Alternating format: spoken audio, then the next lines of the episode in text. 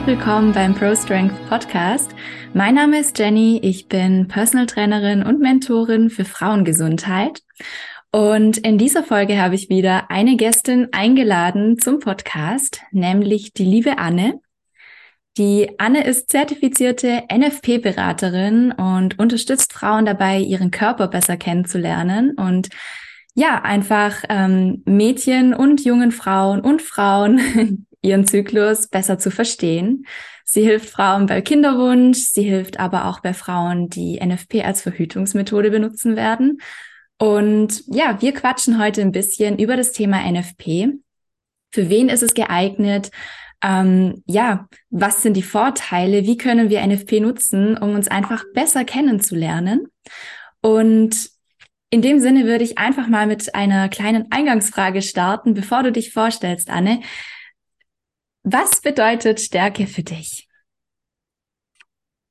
Stärke bedeutet für mich, eine innere Kraftressource.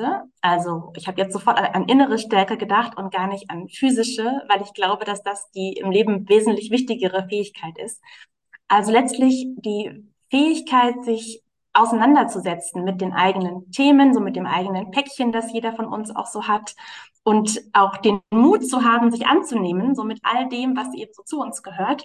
Und das braucht, glaube ich, auch ganz schön viel Vertrauen in sich selbst und auch eben in die eigene Fähigkeit, äh, mit dem Leben umzugehen. Mhm. Eben auch seine Schwächen sehen zu können und sie nicht wegzuschieben, sondern wirklich alles in seiner vollen Gänze anzunehmen. Genau. Sehr, sehr schön. Danke. Stell dich doch mal kurz vor, Anne. Wer bist du und ähm, was machst du? Ich habe im Intro schon ein bisschen erzählt, ähm, was du machst, aber vielleicht kannst du noch mal in eigenen Worten beschreiben, ja, wer du bist.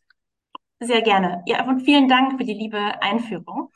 Ja, ich bin Anne. Ich bin ausgebildete und zertifizierte Beraterin für NFP und Zykluswissen. Und ähm, das heißt letztlich einfach, dass es mein Job ist, Frauen dabei zu helfen, ihren Körper zu verstehen und damit letzten Endes auch sich selbst besser zu verstehen. Darüber sprechen wir heute, denke ich, auch bestimmt noch ein bisschen, ähm, was eigentlich der Zyklus und ähm, ja, so die Vorgänge im ähm, Zyklus mit einem selbst zu tun haben.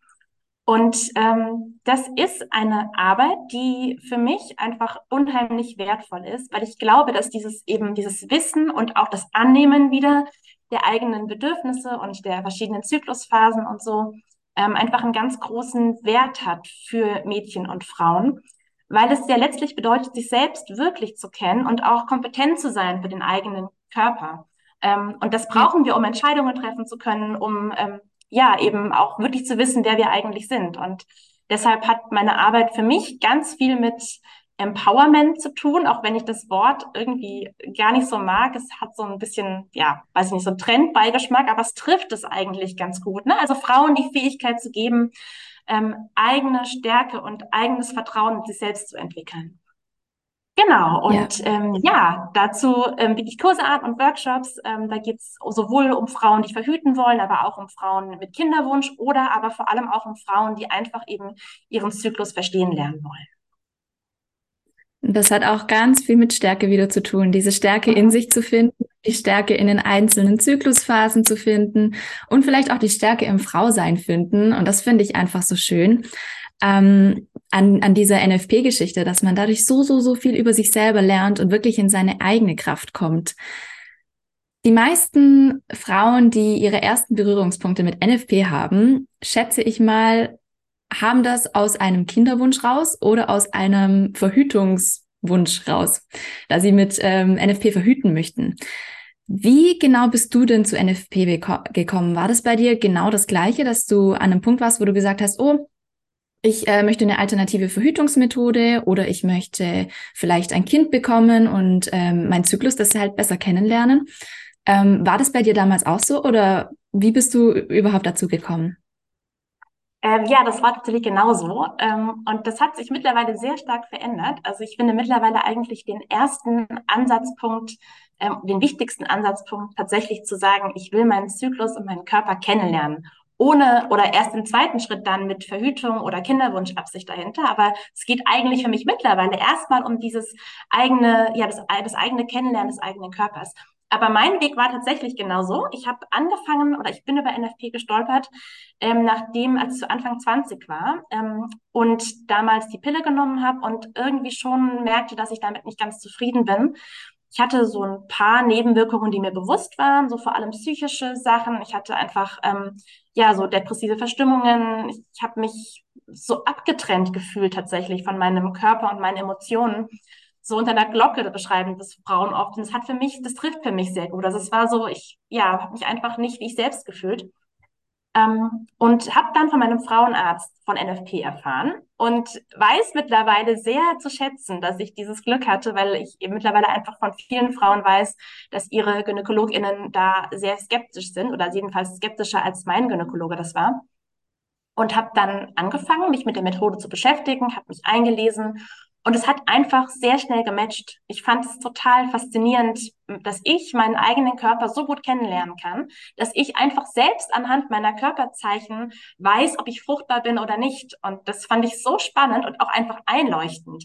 Denn wenn man die, die Biologie dahinter verstanden hat, dann wird eigentlich schnell klar, dass es einfach auch sicher funktioniert. Und das fand ich so spannend habe dann einen Kurs gemacht und dann eigentlich relativ ohne große Bedenken angefangen, mit NFP zu verhüten. Ähm, aber meine Freundinnen waren alle total entsetzt, weil ich damals so eben Anfang 20 war, mitten im Studium und ähm, einfach in, mein, in meinem Umfeld sehr, sehr viele Fragezeichen, sehr viel Unwissen, sehr viele Vorurteile und Bedenken so herrschten. Und ähm, da habe ich zum ersten Mal gemerkt, dass es eben für sehr viele Frauen einfach ein schwerer Weg ist zu NFP, weil das in vielen Köpfen einfach noch sehr ähm, belastet ist mit Halbwissen und Vorurteilen, was Sicherheit be betrifft, was den Aufwand betrifft und so weiter. Und als ich dann so die ersten zwei, drei Jahre trotz NFP nicht ungewollt schwanger geworden war, wurden meine Freundinnen immer neugieriger und haben immer öfter gefragt, so, ja, wie geht es eigentlich genau und was machst du da und erzähl doch mal. Und dann habe ich angefangen, privat einfach viel über die Methode zu erzählen, habe dann eben gemerkt, wie groß das Interesse der meisten Frauen ist, wenn sie einmal schaffen, so ihre Hemmungen zu überwinden. Und daraus ist dann der Wunsch entstanden, auch NFP-Beraterin zu werden und eben noch seriöser und fundierter auch ähm, eben beraten zu können. Und dann habe ich 2011 die äh, Beraterinnen-Ausbildung gemacht und bin eben jetzt seitdem, jetzt seit knapp zwölf Jahren ähm, Beraterin. Wow. Das ist äh, eine sehr, sehr, sehr lange Zeit, in der du dich mit NFP schon auseinandergesetzt hast. Und es ist auch, ähm, ja, ich glaube, der klassische, na, klassisch ist immer so ein Wort, aber so der typische Weg, wie man zu NFP findet. Und umso interessanter finde ich es also, dass du erstmal durch deine eigene Geschichte andere Frauen dazu inspirieren konntest, weil du hast selbst schon beschrieben, zuerst hattest du die Pille, dann hast du sie abgesetzt, dann hast du dich für NFP entschieden, alle waren skeptisch. Ähm, das ist natürlich ein Zeichen, dass man erstmal das selber verkörpern darf, beziehungsweise ähm, andere Frauen erstmal inspirieren darf, bis wirklich das Interesse geweckt wird. Ähm, bei mir ist es im Umfeld tatsächlich so, also mein Gynäkologe war überhaupt nicht ähm, happy damit.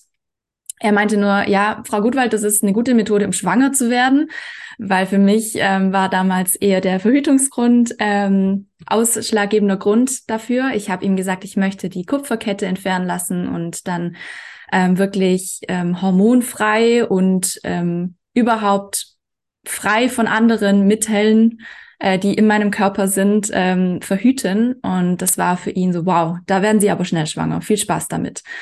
Ähm, und ich kann sehr, sehr gut verstehen, wie sich das anfühlt, weil man da ganz viel eigene Überzeugungskraft braucht und wirklich sehr viel Mut auch, diesen Weg zu gehen, wenn das Umfeld eben sagt, hey, das ist ganz schön schwierig oder das ist gar nicht so einfach, wie man sich das vorstellt und das ist äh, unsicher, das ist ja auch so ein Mythos.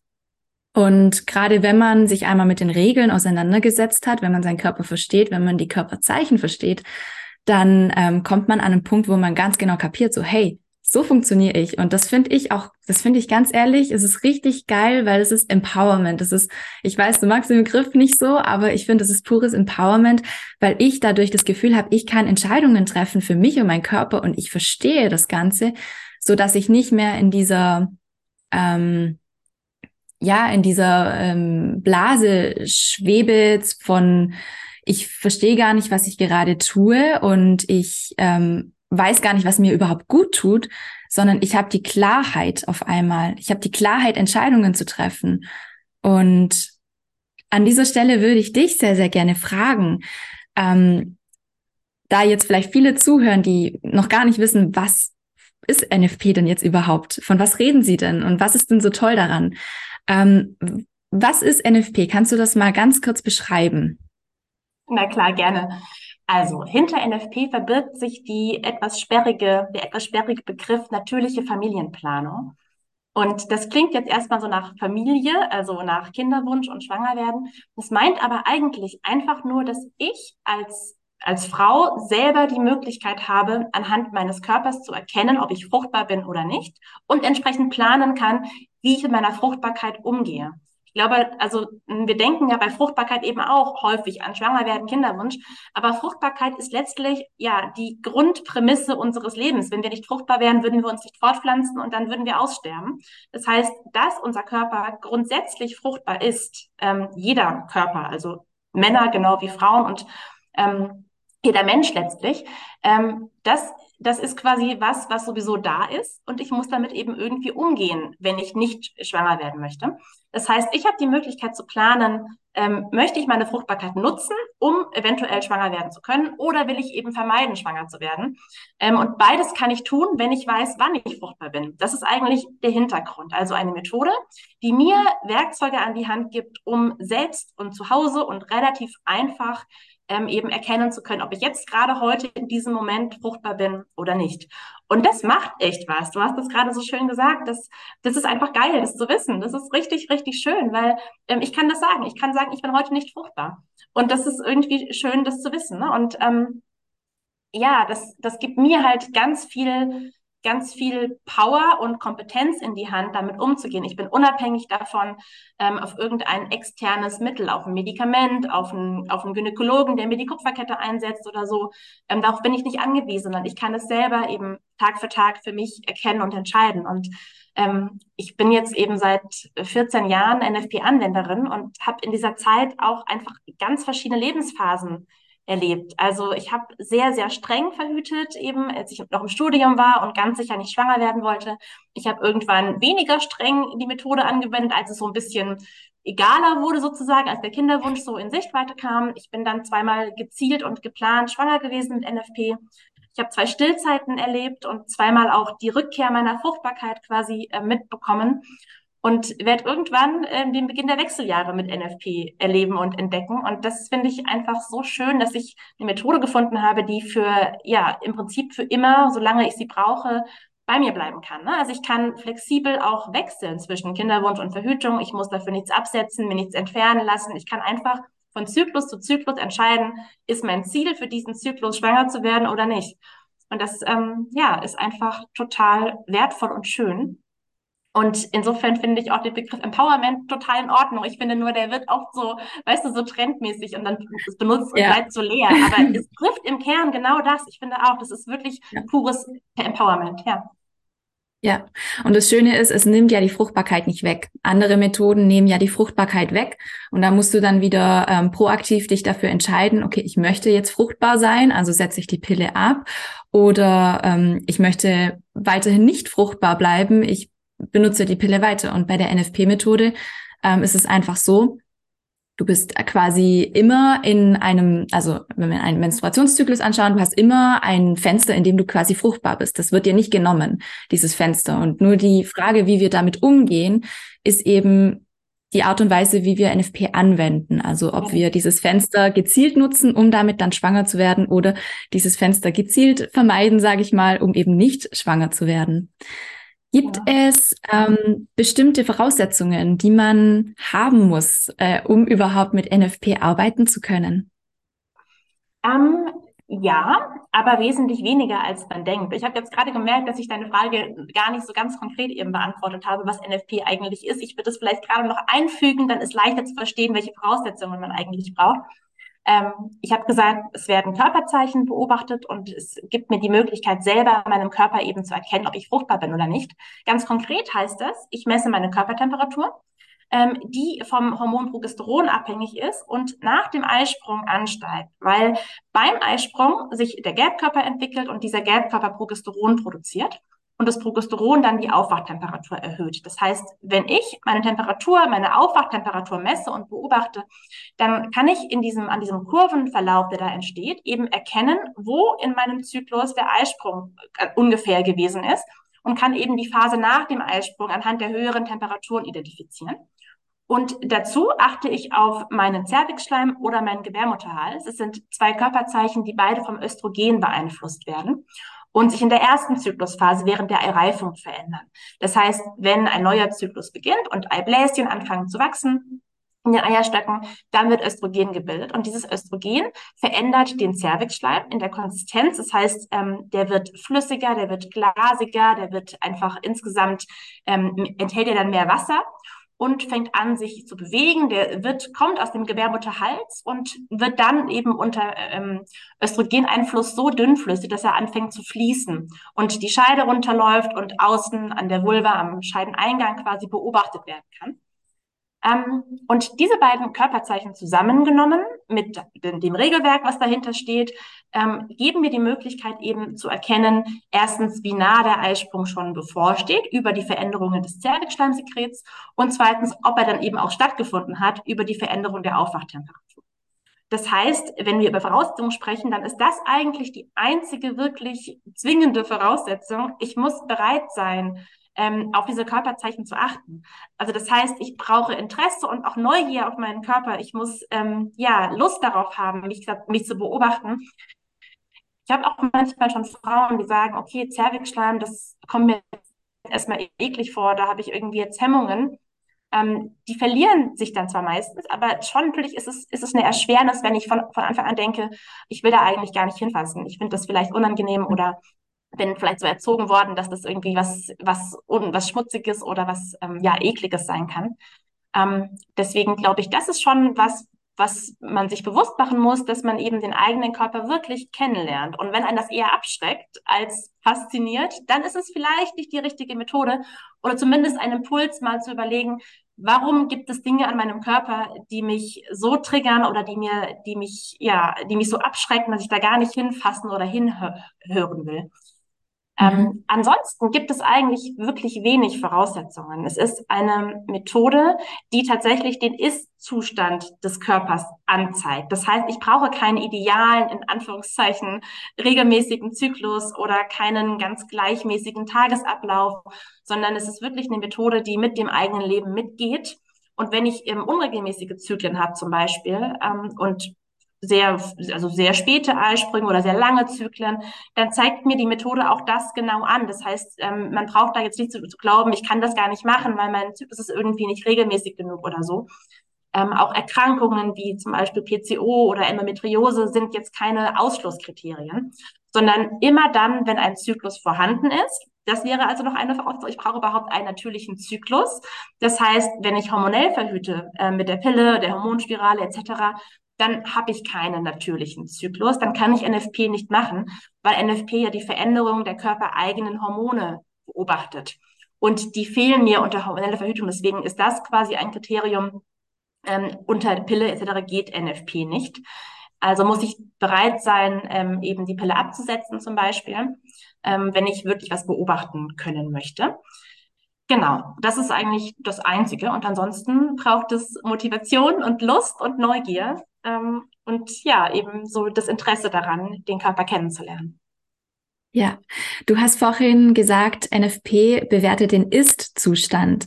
Magst du vielleicht ganz kurz ein Wort darüber verlieren, was du zu diesen gängigen ja, Tracking-Apps, ähm, was du davon hältst? Weil es gibt ja viele Apps, die quasi vor, ähm, ja, vorhersagen, in Anführungsstrichen, wann wird denn mein Eisprung sein, wann wird äh, meine Menstruation sein. Und du hast gesagt, NFP bewertet den Ist-Zustand. Ja. So, genau. was du da vielleicht zu sagen? Ja, das ist tatsächlich ein großes Problem. Ähm, oder erstmal ist es ein total nachvollziehbares Bedürfnis. Ähm, vorherzusagen, wann mein nächster Eisprung, wann meine nächste Menstruation ist, das macht ja das Leben sehr viel leichter. Nicht nur im Kinderwunsch, sondern auch so, wenn ich weiß, meine Tage kommen dann und dann, kann ich das planen. Das ist natürlich irgendwie erstmal total nachvollziehbar, dass Frauen das gerne möchten und auch entsprechend Apps nutzen, die diese Prognose anbieten. Das Problem dahinter ist, dass der Eisprung und damit die Zykluslänge insgesamt ähm, einfach nicht planbar ist, sondern das Ergebnis ist letztlich eines Energiemanagementprozesses. Also dahinter steht die Frage, wie viel Energie hat mein Körper zur Verfügung für meinen Zyklus? Ähm, das kann man vielleicht oder kann man so ein bisschen besser verstehen, wenn man sich bewusst macht, dass der Zyklus einfach wie ganz viele andere Prozesse im Körper eben ja ein Ablauf ist von bestimmten Hormonen, die da ausgesendet werden und so, und die aber in einem hierarchischen System angesiedelt sind, weil unser Körper erstmal ja ganz schlau quasi entscheidet, was brauche ich jetzt ganz zwingend, um mein Überleben zu sichern. Ähm, das heißt, da ist Herz wichtig, da ist Lunge wichtig, also Herz-Kreislauf-System und Lunge und so weiter. Und dann gibt es Sachen, die sind so ein bisschen weniger wichtig. Die kann ich vernachlässigen, wenn jetzt die Energie gerade knapp ist, weil ich zum Beispiel vielleicht zu wenig esse, also zu wenig Kalorien über die Nahrung aufnehme zum Beispiel auch, weil ich zu sehr viel, zu viel Sport mache und ähm, quasi da einfach mein Körper in einem Zustand von e Energiemangel steckt. Dann werden manche Sachen ein bisschen vernachlässigt und das, dazu gehört auch der Zyklus. Das heißt, ob ich einen Eisprung habe und wann mein Eisprung stattfindet, hängt immer davon ab, wie viel Energie mein Körper zur Verfügung hat. Und das kann auch kurzfristig sich ändern, wenn ich krank bin zum Beispiel oder mal als punktuell sehr viel Stress habe, dann kann mein schlauer Körper den Eisprung verschieben. Und deswegen ist es einfach nicht seriös und auch faktisch physiologisch nicht möglich, den Eisprung vorherzusagen. Das heißt, wenn ich eine App habe, die mir sagt, in zwei Wochen ist mein nächster Eisprung, ist es nichts anderes als geraten. Und natürlich ja. kann es dann halt sein, dass es zufälligerweise stimmt. Es kann aber eben auch sehr gut sein, dass es halt nicht stimmt. Das ist im Prinzip wie eine Wetterprognose. Ne? Das wissen wir, kennen wir ja. alle so. Man guckt drauf und denkt, okay, es soll regnen, packt den Schirm ein, dann kommt natürlich kein Regen. Andersrum, naja, klappt es oft nicht so. Ähm, das heißt, das ist letztlich einfach eine Prognose. Und die kann zutreffend sein und die kann auch ausreichend sein, wenn ich einfach ganz grob so ungefähr wissen will, wie lang ist denn eigentlich mein Zyklus. Aber sobald ich es halt genauer wissen will, weil ich entweder verhüten möchte oder weil ich schwanger werden will, dann bringt es mir nichts, ein grobes, eine grobe Tendenz zu haben, sondern dann brauche ich es eigentlich genauer. Und das ja. ist das Problem, warum die allermeisten Apps ähm, und Tracking-Tools da tatsächlich versagen, sobald der Zyklus eben nicht hundertprozentig super regelmäßig ist. Und das ist ehrlicherweise eigentlich kein Zyklus ähm, weil wir einfach keine Maschinen sind. Ne? Wir sind einfach Menschen und es ist normal und auch wichtig, dass eben äußere Faktoren oder auch innere Faktoren ähm, uns, unseren Körper, unser gesamtes System beeinflussen. Und ja. eben so eine Krankheit, eine Stressphase, ähm, was auch immer eben unseren Körper eben dazu bringt, den Eisprung zu verschieben. Und das muss man einfach wissen, wenn man eine App benutzt, dass man diese Prognose tatsächlich als groben Anhaltspunkt nehmen kann, aber letzten Endes ehrlicherweise eigentlich für gar nichts gebrauchen kann, weil sie einfach nicht zuverlässig ist. Ja, ja, im Endeffekt leben wir auch nicht in einer Simulation, wo jeder Tag genau gleich ist, wo wir jeden Tag genau gleich viel Stress haben und gleich viel essen und uns gleich viel bewegen. So funktioniert das Leben ja nicht. Ähm, deswegen sind die Zyklen meistens nicht immer auf den Tag genau gleich. Und der Eisprung kann sich dann eben mal um einen Tag verzögern oder vielleicht ist er zufälligerweise immer am 14. Tag, was natürlich sehr unwahrscheinlich ist, weil jede Frau ist individuell und die Eisprünge sind nicht immer am 14. Tag, obwohl das in den Zyklus-Apps immer ganz oft so dargestellt wird.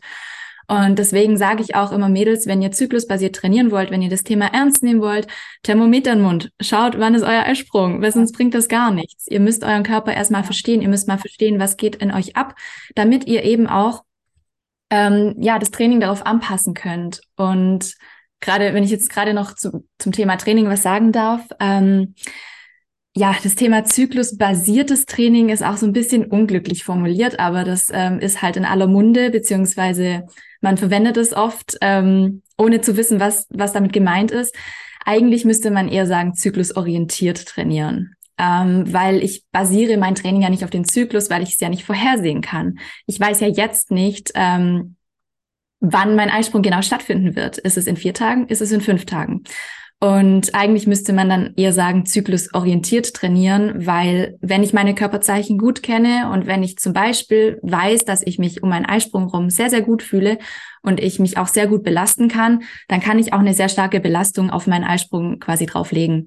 Wenn das eben nicht der Fall ist und ich weiß, okay, ich fühle mich da immer ein bisschen unwohl, ich habe vielleicht so ein bisschen dieses Blähgefühl, ich weiß nicht, ob das bei anderen Frauen auch so ist, ich habe das mal gehört, dass viele sich da gar nicht so wohl fühlen um den Eisprung rum, dann kann ich mit zyklusorientiertem Training, kann ich das ja vermeiden, dass ich dann an meinem Eisprungtag rum noch so eine harte Belastung drauflege.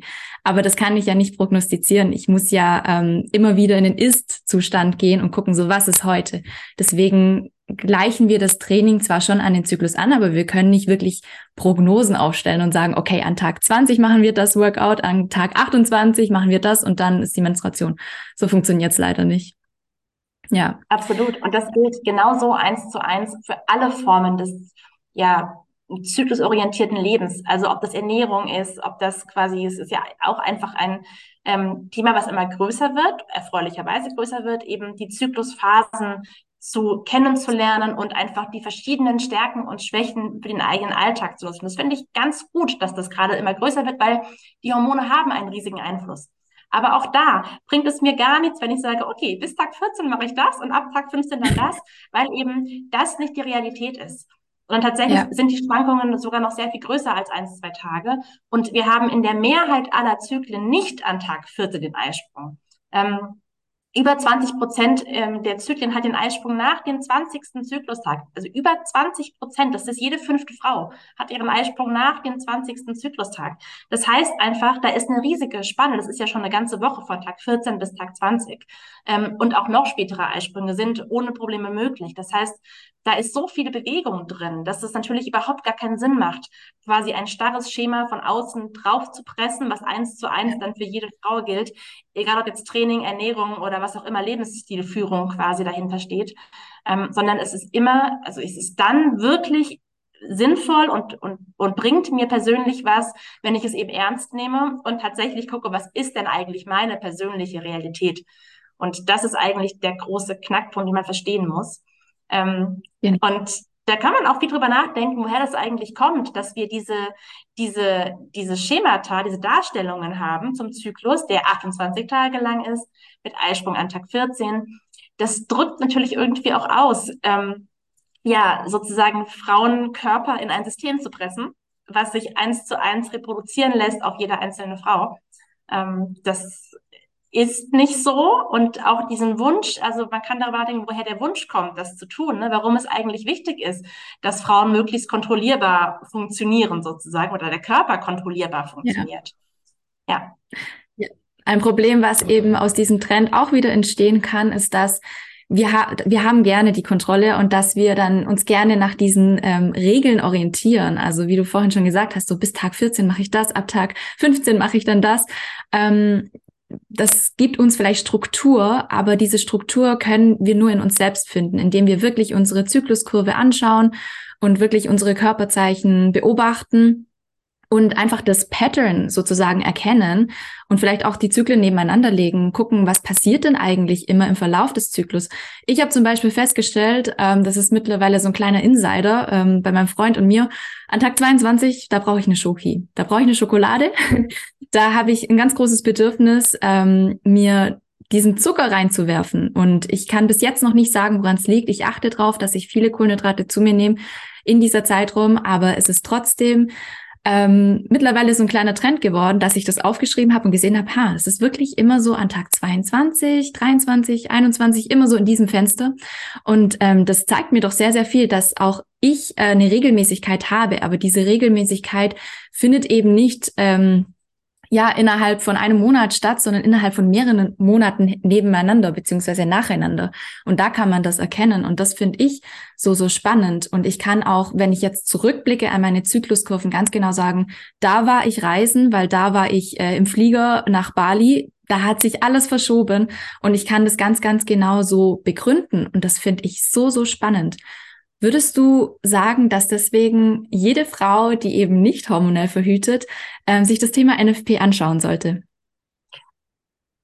Ja, ähm, es ist natürlich immer, es ist natürlich immer total schwierig zu sagen, jeder Mensch muss X, Y, Z machen. Und das würde ich mir auch nicht anmaßen, anderen Menschen vorzuschreiben. Aber ich glaube tatsächlich, dass es für jede Frau und jedes Mädchen einfach einen Mehrwert hat, das zu tun. Ähm, denn ich bin tatsächlich davon überzeugt, dass wir, dass es ein wesentlicher Faktor ist, wenn wir wirklich ähm, Gleichberechtigung erreichen wollen. Also auch, auch nicht nur für mich persönlich, sondern auch individuell ähm, und gesellschaftlich gesehen, dass wir für Gleichberechtigung brauchen, dass wir unseren Körper kennen, dass wir verstehen, wie die Hormone sich verändern, was die machen mit mir, warum ich mich so und so ähm, in verschiedenen Zyklusphasen fühle. Ich glaube, das ist einfach was, was wir, ja, was so wertvoll ist zu wissen. Eben. Deswegen glaube ich, dass diese Möglichkeit tatsächlich für jede Frau und jedes Mädchen relevant ist.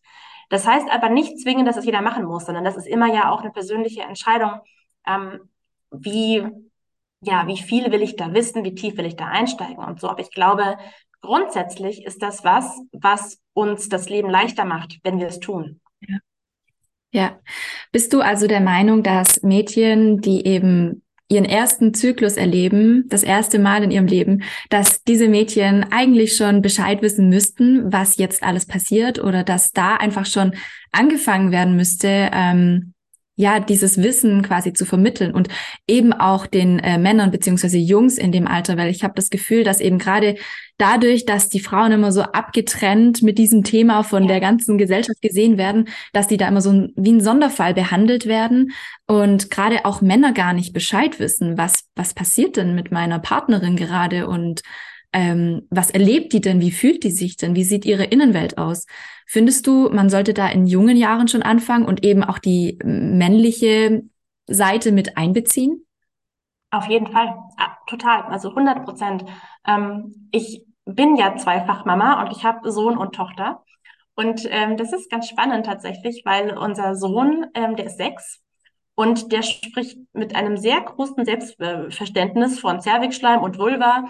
Und ich denke immer, der wird im Kindergarten sicherlich komisch angeschaut. Aber ähm, da merke ich so, das ist für den total normal. Und ich finde das so schön, weil ich denke, ja, ich kenne so viele Frauen, die sagen, ja, also ich würde NFP ja gerne machen oder ich habe irgendwie angefangen und es ist ganz spannend, aber mein Partner ist irgendwie skeptisch und und das ist halt diese Skepsis, diese Skepsis entsteht ja durch Nichtwissen. Die entsteht durch das Nichtwissen diesen Vorgängen gegenüber und andersrum ist es einfach ein, also ein ganz häufiges Feedback auch in meinen Kursen und Beratungen, ähm, dass die, dass entweder die Frauen oder auch die Männer, wenn sie teilnehmen, die sind ganz herzlich willkommen, ähm, dass die hinterher sagen, ich verstehe jetzt viel besser, was eigentlich in ihr vorgeht und das macht, unsere Beziehung auch harmonischer, weil ich halt genau weiß, in dieser Zyklusphase, kurz vor der Menstruation, ja, da braucht sie ein bisschen mehr Ruhe, da fange ich jetzt nicht an, sie mit irgendeinem unwichtigen Thema zu nerven, sondern ich lasse sie einfach mal und so.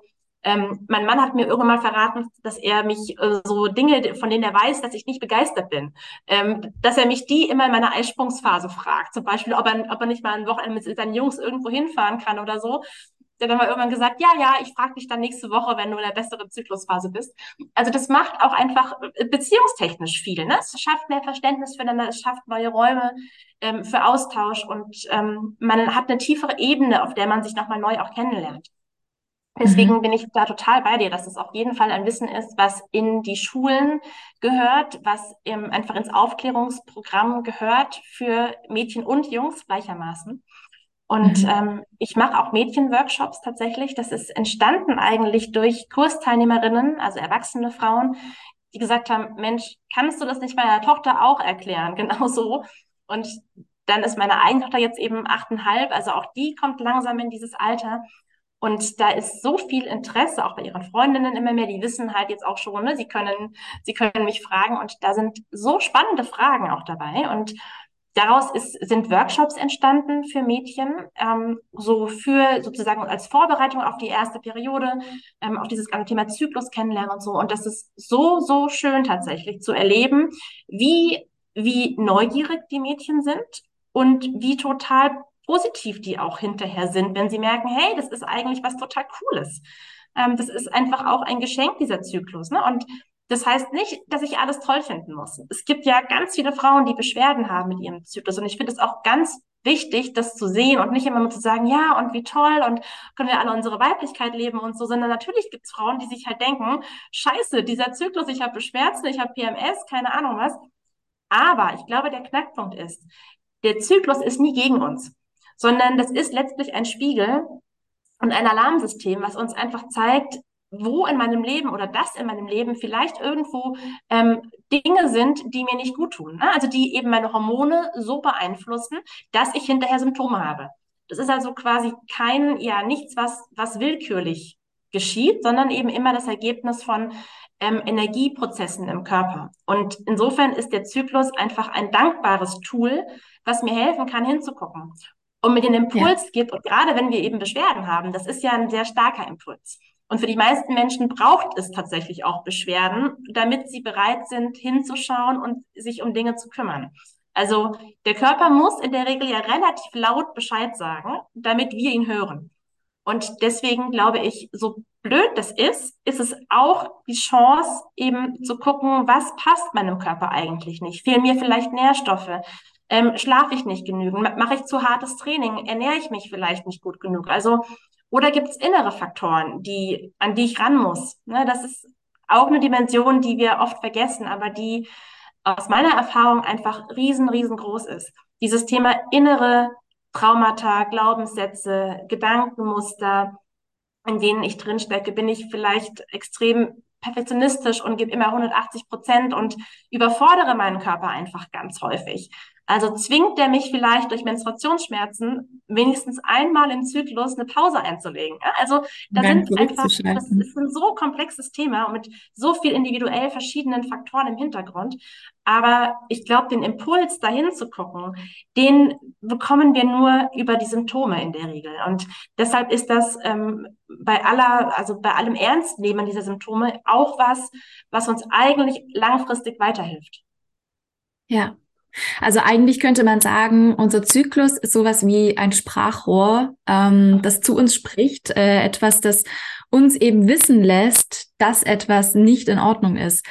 Ähm, gibt es, was kann man denn eigentlich alles am Zyklus ablesen? Du hast schon so Thema Schmerzen angesprochen. Gibt es auch noch irgendwie andere Körperzeichen oder etwas, das wir ablesen können, wo wir eben feststellen können, dass irgendwas mit unserem Gesundheitszustand nicht in Ordnung ist? Auf jeden Fall. Also das, das Allerauffälligste ist natürlich die Menstruation selbst. Also die Frage, habe ich überhaupt eine Menstruation? Und wenn ja, wie sieht die aus? Wie stark ist die? Wie leicht ist die? Habe ich Schmerzen? Ne? Wie lang, wie kurz? Also das ist ja schon mal so, das, das kann eigentlich jede Frau auch ganz ohne NFP für sich beobachten. Ähm, um da schon mal so ein bisschen zu gucken, okay, ähm, also ist das ein Vorgang, den mein Körper gut hinkriegt oder ist das irgendwie, dauert es sehr lange, habe ich starke Krämpfe, habe ich eine sehr, sehr starke, sehr dunkle Blutung, ist die sehr klumpig? Ähm, da kann man schon mal so ein bisschen gucken, einfach, ähm, ja, wie sehr das Hormongleichgewicht sozusagen in Ordnung ist oder eben auch nicht. Und dann ähm, kann ich mit NFP eben ja genau sehen, ob ich Eisprünge habe und wann die Eisprünge sind. Und der Eisprung ist tatsächlich für unsere Gesundheit wahnsinnig wichtig. Also nicht nur zum Schwangerwerden. Es ist ja oft so, dass man denkt, na ja, okay, wenn ich keinen Kinderwunsch habe, dann brauche ich keinen Eisprung. Das ist falsch. Sondern der Eisprung ist die einzige Möglichkeit für unseren Körper, Progesteron in größeren Mengen herzustellen. Und Progesteron ist für unsere Knochengesundheit wichtig, das ist für das Herz-Kreislauf-System wichtig, ähm, das macht den, verbessert die Schlafqualität. Das ist also ein Hormon, was wirklich körperlich für uns nötig und sinnvoll ist. Und das habe ich nur, wenn ich Eisprünge habe. Deswegen ist es für jede Frau ähm, durchaus wünschenswert, Eisprünge zu haben. Und ähm, das ist auch was, was viele Frauen nicht wissen. Allein die Tatsache, eine Periode zu bekommen, heißt nicht, dass ich auch Eisprünge habe. Na, also auch in einem Zyklus ohne Eisprung kann irgendwann eine Blutung kommen. Deswegen, das ist also kein Beweis. Ich sehe das nur anhand meiner Temperaturkurve, wenn ich die nach dem Regelwerk auswerten kann, dass ein Eisprung stattgefunden hat. Das heißt, ich kann schon mal sehen, habe ich Eisprünge. Also hat mein Körper genügend Energie, um ein Eibläschen ausreifen zu lassen und springen zu lassen und habe ich entsprechend danach auch Progesteron im Körper. Ich kann, wenn ich schwanger werden möchte, sehen, kann ich überhaupt schwanger werden? Also sind alle Bedingungen dafür erfüllt? Habe ich Eisprünge? Habe ich eine ausreichend lange zweite Zyklusphase? Also ist die Zeit vom Eisprung bis zur nächsten Periode lang genug, damit da auch eine Einnistung stattfinden könnte? Also ist das quasi überhaupt erstmal von den äußeren Gegebenheiten überhaupt äh, möglich, schwanger zu werden? Das kann ich sehen. Ich kann anhand der Temperatur an sich mh, zumindest Hinweise auf meine Schilddrüsenleistung äh, gewinnen da wäre ich, also bin ich so ein bisschen zurückhaltend, weil ich nicht will, dass eine Frau rausgeht und denkt, okay, eine Temperatur unter 36,3 Grad heißt, ich habe eine Schilddrüsenstörung. So nicht. Aber ich kann schon, äh, gerade auch wenn ich mit einer erfahrenen Beraterin spreche, anhand der Temperatur an sich eben sehen, ob es Sinn macht, die Schilddrüse mal anschauen zu lassen, vielleicht ähm, auch die Nebennieren äh, mal anschauen zu lassen. Ich kann sehen, wie überhaupt, wie, also wie schnell überhaupt mein Körper einen Eisprung schafft. Das heißt, wie lange die Reifungsphase insgesamt dauert. Ähm, auch das gibt mir Hinweise darauf, hat mein Körper dafür genügend Energie oder ist es halt sehr zögerlich und es dauert in jedem Zyklus irgendwie 30, 40 Tage, bis, einmal, bis man Ei springt. Also da sind schon sehr, sehr viele Möglichkeiten ähm, enthalten, die mir weiterhelfen und die mir auch zeigen, in welche Richtung ich dann vielleicht weiter forschen muss. Ja, ähm, in welche Richtung man weiter forschen muss im Sinne von, ich brauche zum Beispiel mehr Energie oder mein Körper braucht mehr Energie, mein Körper braucht mehr Ruhe, was ja dann alles so Faktoren wie zum Beispiel Ernährung, Training, Schlaf, ähm, Stressmanagement betrifft. Das heißt, alles, was wir aus dem Zyklus ablesen können, ist für uns sowas wie, ja, ein Hink mit dem Zaumfall, ähm, mhm. hey, ähm, ess mal mehr oder trainier mal weniger oder ähm, schlaf mal länger. Das könnten ja alles so Faktoren sein, die wir dann quasi aus dem Zyklus für uns ähm, mitnehmen können. Und das Schöne finde ich auch, ähm, also für mich persönlich ist es so, wenn ein neuer Zyklus beginnt, das ist so wie ein neues weißes Blatt. Das Schöne ist einfach, ich fange wieder quasi von null an und das ist ein kompletter Zyklus, in dem ich die Chance habe, meinem Körper wieder ähm, ja was richtig Gutes zu tun und mich um meinen Körper zu kümmern und ähm, ja aus dem vorigen Zyklus auch zu lernen, weil ich finde, man lernt eben mit jedem Zyklus, den man dokumentiert, irgendwie mit, weil man ja immer wieder in Retrospektive diese Ver Verknüpfungen äh, machen kann. Absolut. Ähm, ich würde behaupten, das ist so für mich das, so der Begriff Körperkompetenz. Ich glaube, wir hatten das schon angesprochen, aber hast du vielleicht da noch was dazu zu fügen? Was ist für dich so Körperkompetenz? Ja, total gerne. Ähm, das, was du gerade gesagt hast, dieses ähm, quasi einen Impuls, einen liebevollen, manchmal auch ähm, nicht so liebevollen, sondern eher heftigen Impuls weiter zu forschen im Sinne von eben, passt meine Ernährung, passt mein Lebensstil ja letztlich. Ich glaube, das ist eigentlich genau das, was auch bei den allermeisten meiner Klientinnen passiert, dass NFP im Prinzip der Anfang ist oder ein Puzzleteil von einem größeren Ganzen, weil das einen so anstößt, eben mal zu gucken, okay, ähm, bin ich vielleicht in meiner Ernährung weniger bewusst, als ich mir so einbilde. Ne? Das unterschätzt man ja manchmal auch. Ja, ja, ich esse ja gesund. Aber wenn man dann eben so sieht, schwarz auf weiß, im Blatt dokumentiert, dass meinem Körper eigentlich Energie fehlt, dann überlegt man doch nochmal genauer, ob man wirklich so gesund oder ob man auch von der Menge her genügend Kalorien aufnimmt und so. Ähm, oder eben ob es andere Bereiche gibt, wo Energie verloren geht. Also das müssen, das sind halt, man denkt halt oft an diese großen Themen Ernährung, Schlaf, Sport vielleicht noch, aber das sind eben auch genauso innere Themen, also auch Beziehungen, in denen wir stecken, die uns vielleicht nicht gut tun. Ähm, das kann auch ein, ein, Arbeitsplatz sein, an dem ich bin und mich einfach nicht wohlfühle und da quasi mich jeden Morgen aus dem Bett quäle, um dahin zu gehen. Also das sind einfach Bereiche unseres Lebens, ähm, die wir vielleicht uns nicht eingestehen wollen, dass da Potenzial drin steckt, was zu verändern. Mm, und das hat mit dem Zyklus eigentlich ja erstmal gar nichts zu tun, aber es ist oft so eine, so eine Tür, die aufgeht, die mich dazu bringt, achtsamer mit mir zu sein. Und da sind wir bei Körperkompetenz. Also die, diese Körper, dieses Wissen, was ich darüber äh, erlange, das gibt mir die Möglichkeit, ähm, achtsamer zu sein, mit auch selbstfürsorglicher zu handeln, weil ich einfach eine innere Haltung einnehme ähm, der Selbstfürsorge mir gegenüber.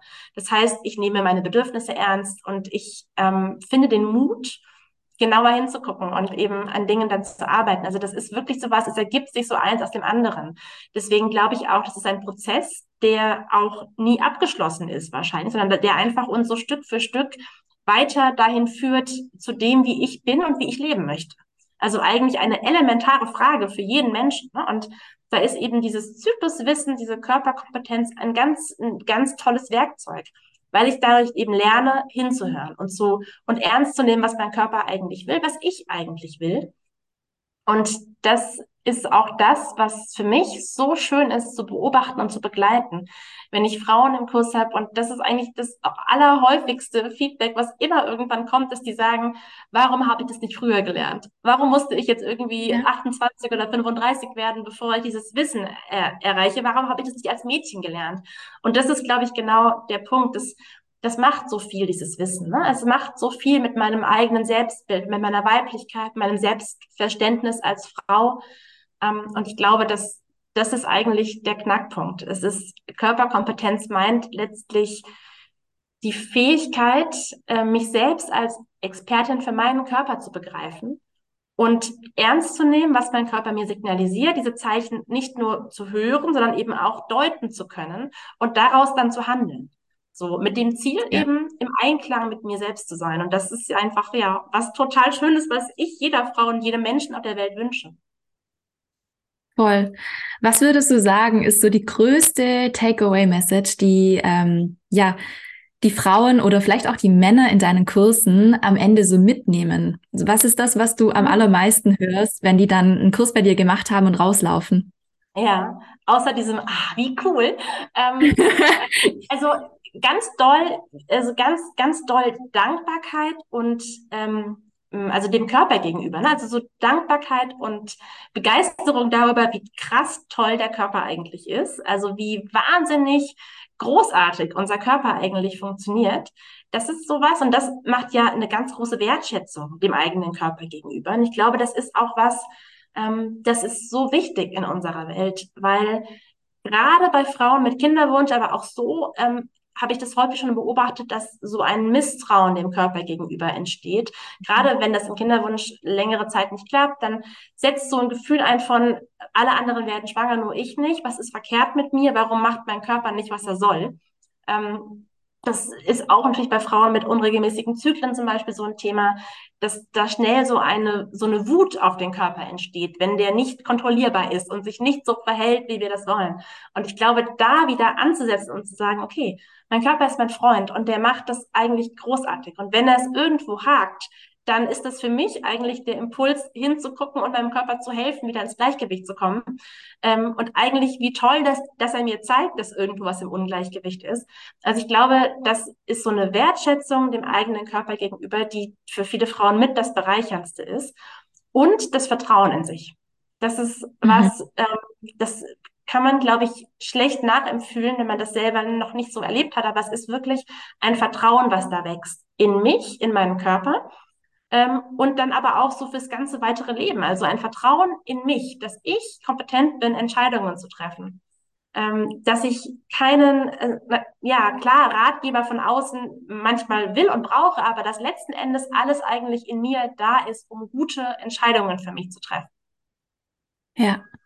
Und dass es im Endeffekt nicht darum geht, dass der Körper uns bestraft durch die Zeichen, sondern dass er einfach mit uns redet. Genau. Ähm, viele Frauen haben ja ein bisschen Hemmungen davor, das haben wir ja schon äh, angesprochen, äh, überhaupt mit dieser NFP-Methode zu beginnen, weil ja Temperatur messen, Zervixschleim beobachten, vielleicht auch Position des Gebärmutterhalses. Kannst du da vielleicht einen Quick-Tipp geben? Wie kann man die Angst oder die Hemmung davor ein bisschen abbauen? Weil ich glaube, viele denken, also ich kann mir gut vorstellen, dass viele, die das Interview jetzt hören, sich denken, wow, spannend, interessant, hm, aber ich schaffe das nicht. Mhm. Gibt es da etwas, wo du, wo du irgendwie einen Ratschlag geben kannst? Ja, nur Mut, wirklich. Ähm, ich glaube, dass es eigentlich ja total absurd ist, dass wir Angst davor haben, unseren eigenen Körper beobachten zu können, weil das ist es ja letztlich. Es ist nur Körperbeobachtung. Na klar, ich muss ein paar Regeln lernen, aber das ist wirklich kein Hexenwerk. Also ganz und gar nicht. Vor allem nicht im Vergleich zu den Dingen, die wir sonst im Alltag so rocken. Ich denke mir ganz oft, hey, wir sind so, wir sind ja so, also so intelligente Wesen. Und jede und jeder einzelne von uns ist ja in bestimmten Bereichen ein unglaublicher Experte und macht jeden Tag auf der Arbeit oder auch privat Dinge, die ein ganz großes Wissen voraussetzen. Und ähm, verglichen damit ist NFP zu lernen wirklich, wirklich kein Hexenwerk, sondern das ist wie alle anderen Sachen auch, die wir neu lernen. Am Anfang kommt es einem groß vor und dann macht man den ersten Schritt und merkt, okay, der Weg ist doch eigentlich gehbar und, und absehbar. Und dann macht man noch einen Schritt und noch einen Schritt und irgendwann, schwupps, hat man gar nicht gemerkt, wie tief man eigentlich schon da drin steht und wie gut man sich schon auskennt. Und wirklich genau so geht das. Also einfach anfangen. Ähm, es gibt Bücher, die man lesen kann. Man kann weitere Podcasts hören. Ich habe auf meiner Homepage auch ganz viele Podcasts über NFP. Da kann man einfach reinhören. Äh, man kann direkt sagen, ich mache einen Kurs bei einer Beraterin. Also da gibt es Möglichkeiten, auch sich, sich Hilfe zu suchen und an die Hand nehmen zu lassen und nicht ganz so allein in diesem Wirrwarr von Begriffen und, und ähm, Aufgaben zu stehen. Ähm, und dann macht man einfach den ersten Schritt und sieht, das macht Spaß und es ist gar nicht so schwer, wie ich dachte. Und dann kommt schon der nächste von fast von alleine und ja. Ja, ich finde auch das Thema Gemeinschaft ganz wichtig. Äh, wenn man das Gefühl hat, man ist so nicht alleine, beziehungsweise die Leute, die einen umgeben, ähm, da stößt man nicht auf Ablehnung mit diesem Thema, sondern die unterstützen einen und die ähm, ja, möchten das vielleicht auch lernen, zum Beispiel mit dem Partner, dass der Partner einen da unterstützt und sagt, okay, wir machen das zusammen und wir schaffen das und es ist äh, wirklich, ja, wie du sagst, kein Hexenwerk. Und das ist halt auch so ein, vielleicht in der Partnerschaft so ein Team Spirit, ähm, dass sich so ein Team Spirit entwickelt, so von wegen, du bist nicht du und ich bin ich, sondern wir sind ein Wir und wir machen ja. das gemeinsam, weil das ist ein Thema, das betrifft uns eben auch beide. Total. Genau. Und also ehrlich, ähm, ich, natürlich kommen ja, also kommen nicht alle Partner mit in den NFP-Kurs und die, die mitkommen, sind natürlich schon die, die auch interessiert daran sind. Deswegen ist da natürlich meine Bubble auch irgendwie ein bisschen ähm, ja speziell. Aber dennoch bin ich davon überzeugt, dass die aller, allermeisten Partner ja ein Interesse daran haben, dass es ihrer Partnerin gut geht. Das heißt, ja. oft ist ja eben diese Skepsis einfach aus, aus Nichtwissen, weil es eben normal ist, alle meine früheren Partnerinnen haben die Pille genommen. Also gehe ich davon aus, du nimmst auch die Pille und äh, wenn du das nicht willst, dann äh, bin ich irgendwie irritiert erstmal. Das kann ich verstehen, weil wenn ich sehe, wie viele Frauen ihren Körper nicht kennen, dann ist es doch kein Wunder, dass die Männer das erst recht nicht tun. Also ich glaube, da ist einfach, da kann man gar keinen Vorwurf machen, das ist einfach nicht Wissen. Ähm, und das kann, kann man aber ja auflösen. Also dem, dem kann man ja begegnen. Und ich glaube, dass da eben die allermeisten Partner ähm, ja sich ja wünschen, dass es ihrer Partnerin gut geht.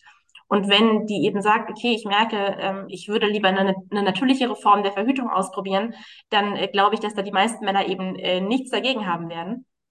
Ähm, sondern eben einfach vielleicht ein bisschen Hilfe brauchen, sich darauf einzulassen, vielleicht auch eben das Wissen einfach aufholen müssen oder sich aneignen dürfen ähm, und deswegen auch in den Kursen ganz herzlich willkommen sind. Und dann ist es eben, wie du sagst, auch echt ein schönes Teamding in der Beziehung. Mhm, absolut. Gibt es für dich, ähm, bevor wir das Interview beenden, gibt es für dich irgendeinen Mythos, den du vielleicht an dieser Stelle noch aufklären möchtest? Ähm, ich glaube, wir haben schon viele Mythen angesprochen, aber vielleicht bleibt ja noch irgendwas übrig, was dir gerade so in den Kopf kommt. Ja, auf jeden Fall. Wir haben noch wenig über Sicherheit gesprochen tatsächlich. Also ich habe mich bemüht, schon mal zu sagen, dass die Methode ähm, gar nicht so aufwendig ist. Das ist ja auch ein Mythos, aber die Sicherheit haben wir noch nicht angesprochen. Ähm, denn das ist auch natürlich ja eine wesentliche Anforderung an, an eine Verhütungsmethode. Und es ist tatsächlich so, NFP ist so sicher wie die Pille. Ähm, das gibt, oder das muss man so ein bisschen nochmal aufdröseln, NFP ist ein Überbegriff eigentlich für viele verschiedene natürliche Methoden, die sehr verschieden funktionieren. Ne? Also auch eine Zyklus-App, die den Eisprung vorhersagt, ist irgendwie eine NFP-Methode oder eine NFP-App. Ähm, und hat aber eine ganz andere Sicherheit als tatsächlich jetzt die symptothermale Methode, von der wir jetzt heute gesprochen haben. Das heißt, da gibt es verschiedene Methoden, die nebeneinander existieren und da muss man sich sozusagen einmal bewusst machen, welche Methode möchte ich jetzt aussuchen und für welche entscheide ich mich. Und die sicherste von diesen NFP-Methoden ist eben die symptothermale Methode, die tatsächlich auch eine wissenschaftliche Begleitung hat, schon seit über 30 Jahren mittlerweile. Ähm, da gibt es eine ganz, ganz große Studie zu, eine große Zyklusdatenbank, in der Zyklen gesammelt und ausgewertet werden und ähm, die, die, mit denen eben auch die Sicherheit überprüft wird und wissenschaftlich begleitet wird. Und aus diesen Studien wissen wir eben, dass die Methode tatsächlich genauso sicher ist wie die Pille. Die Methodensicherheit liegt bei 0,4. Das heißt, 0,4 von 100 Frauen werden in einem Jahr mit der Methode schwanger. Das ist ungefähr so wie die Pille. Ähm, und Dazu gehört natürlich eben die Regeln gut zu lernen und das halt nicht so Pi mal Daumen zu machen, ähm, sondern eben es wirklich selber gut zu lernen. Aber das kann man, wie gesagt. Und da hat man echt eine sehr, sehr sichere Methode, die aber komplett quasi aus der eigenen Kompetenz heraus ähm, angewendet werden kann. Absolut. Und dafür bietest du ja auch Kurse an und Beratungen. Ähm, vielleicht magst du an dieser Stelle ganz kurz beschreiben, wie man mit dir denn in Kontakt treten kann, beziehungsweise wenn es jetzt Mädels gibt, die sagen, okay, ich finde das super spannend, ich traue mich aber gar nicht alleine. Ähm, wie, wie kann man denn mit dir arbeiten? Ja, gerne. Genau, also ich biete sowohl ganze Einführungskurse an, entweder nur für Frauen in einer kleinen Gruppe oder eben für Paare je nachdem, ob der Partner mit mag oder nicht. Ähm, und auch abhängig davon, wie man lernen möchte. Ne? Weil nicht jede Frau sagt, ja, eine Gruppe mit zwei, drei anderen Frauen, das finde ich cool. Ähm, sondern es gibt natürlich auch Menschen, die sagen, das ist mir zu persönlich und das ist was, da bin ich lieber irgendwie in einer 1 zu 1 Situation, das ist auch vollkommen in Ordnung. Und ähm, da biete ich eben Kurse an, die über vier Monate ungefähr gehen und wirklich die ersten Zyklen auch begleiten, dass wir also nicht nur theoretisch Regeln lernen, sondern eben auch wirklich die Anwendung auf den eigenen Zyklus ähm, gemeinsam machen. Ähm, ich biete aber auch einzelne Beratungen an für Frauen, die erstmal so ein bisschen hinspüren wollen, ob die Methode überhaupt passt für sie oder die schon Anwenderinnen sind und sich selbst die Methode beigebracht haben und noch Fragen offen haben. Ähm, ich mache Seminare so online zu einzelnen Themen innerhalb der NFP, zum Beispiel zum Thema Zervixschleim erkennen oder schwanger werden in NFP. Und ähm, ja, bin auch zum Glück nicht allein, sondern habe ja auch ganz viele KollegInnen ähm, in ganz Deutschland, Österreich und der Schweiz, die man da kontaktieren kann. Wenn man jetzt ähm, gerne vor Ort in der Nähe vielleicht jemanden finden will, der Kurse anbietet, kann man da einfach gucken, ähm, ob da irgendwer regional in der Nähe ist.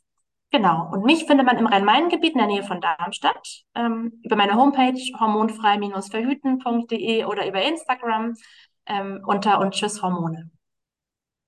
Mega cool. Ich würde vorschlagen, ich pack einfach alle Links in die Beschreibung. Dann ähm, findet man da gleich ähm, den richtigen Link hoffentlich ähm, für das richtige Anliegen. Und Anne, vielen lieben Dank. Es war ein wunder wundervolles Interview. Ich habe das Gefühl, ähm, das hat das Thema NFP wirklich ganz zugänglich gemacht und mir persönlich auch ähm, den Eindruck gegeben, dass das Thema gar nicht so kompliziert ist. Auch ich denke manchmal, uff, äh, Temperaturkurve und Zervixschleim messen, äh, Zervixschleim beobachten und ja, Gebärmutterhals und das it's a lot, aber it's not. Und den Mehrwert, den man aus diesem Thema rausziehen kann, der ist einfach, es wünsche ich auch jeder, jeder Frau, dass, dass das Thema Empowerment kommt da einfach bei mir wieder hoch, dass dieses Vertrauen in den eigenen Körper wieder entsteht oder vielleicht erstmal wieder entstehen darf, nachdem es verloren gegangen ist und ähm, einfach diese Selbstwirksamkeitskompetenz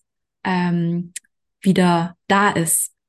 Danke dir für das tolle Interview, für die ganz vielen äh, Informationen und ähm, ja, ich wünsche dir noch einen wunderwundervollen Tag und an alle Zuhörerinnen, wir hören uns dann das nächste Mal im nächsten Jahr. Dieses Jahr neigt sich schon dem Ende zu. Und äh, der Podcast geht in eine kleine Weihnachtspause und wir hören uns dann äh, in der ersten Woche des nächsten Jahres wieder.